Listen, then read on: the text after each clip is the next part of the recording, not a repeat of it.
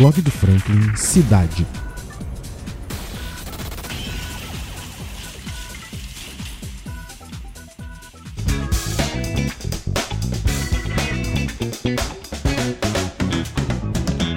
O vereador e presidente da Câmara dos Vereadores de Valença, senhor José Reinaldo, também levantou as mangas e foi ajudar as vítimas das chuvas de 18 de fevereiro. Para entender melhor a estratégia de ajuda adotada pelo vereador, o blog o procurou e ele prontamente nos atendeu. Ouça as palavras dele a respeito das chuvas e suas principais atividades para amenizar um pouco da dificuldade das vítimas.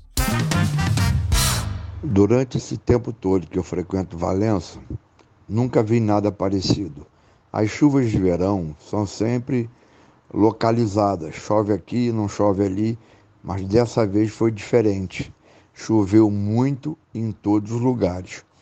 A princípio, vi que o estrago tinha sido muito maior daquilo que se imaginava.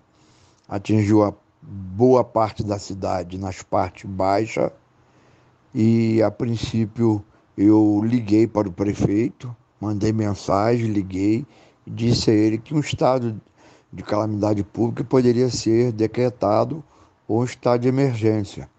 Ele ficou de estudar com o jurídico para saber a melhor maneira possível, mas nem por isso o prefeito deixou de fazer aquilo que lhe compete. É, como eu vi que muitas pessoas estavam dirigindo somente ao bairro da Biquinha, eu procurei outros bairros que tinham pouca atenção. É, no Benfica mesmo, eu surpreendi com dois becos, que as pessoas perderam quase tudo. É, depois fui ao bairro de Fátima, onde as pessoas também foram bem atingidas.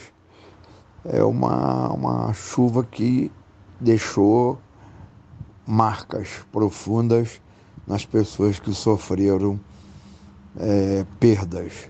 Graças a Deus não tivemos perdas humanas, vidas não se foram, mas os estragos foram bem contundentes. Acho que Valença precisa repensar, obviamente, que a força da natureza é maior que a força do homem, mas dá para se repensar algo para diminuir o impacto dessas chuvas. Esse foi o vereador Naldo, e para você continuar informado sobre tudo que rola na política valenciana, fique ligado no blog. Muito obrigado de verdade a você que escutou até agora. Se você gostou desse tipo de conteúdo, se inscreve no nosso canal para não perder nenhuma atualização. Para sua maior comodidade, o podcast do blog está disponível em todas as principais plataformas de áudio. Estamos no Spotify, SoundCloud, Deezer, Apple Podcast. Espero de verdade que você tenha gostado e até a próxima. Valeu!